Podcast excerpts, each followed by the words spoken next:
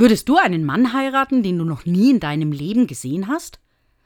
Margarete Kiesling ließ sich im 18. Jahrhundert auf dieses Abenteuer ein.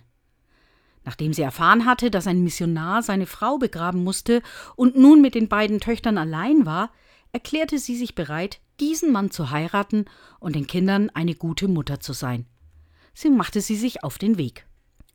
Doch zwei Monate später starb ihr Mann an Malaria. Nun war sie allein mit den beiden Kindern in einer ihr noch fremden Kultur. Zu Hause beriet man, wie man sie unterstützen könne, und schickte nun ihr einen Mann, der bereit war, sie zu heiraten. Zum zweiten Mal wagte sie den Sprung ins Ungewisse und erlebte die große Liebe. Gemeinsam arbeiteten die beiden auf einer Missionsstation in der Karibik. Gemeinsam hatten sie 18 Kinder, von denen sie aber leider 13 wieder begraben mussten. Eine spannende Geschichte, die das Leben schrieb und die wir nur deshalb kennen, weil Margarete sie in einem alten Schulheft am Ende ihres Lebens aufgeschrieben hat.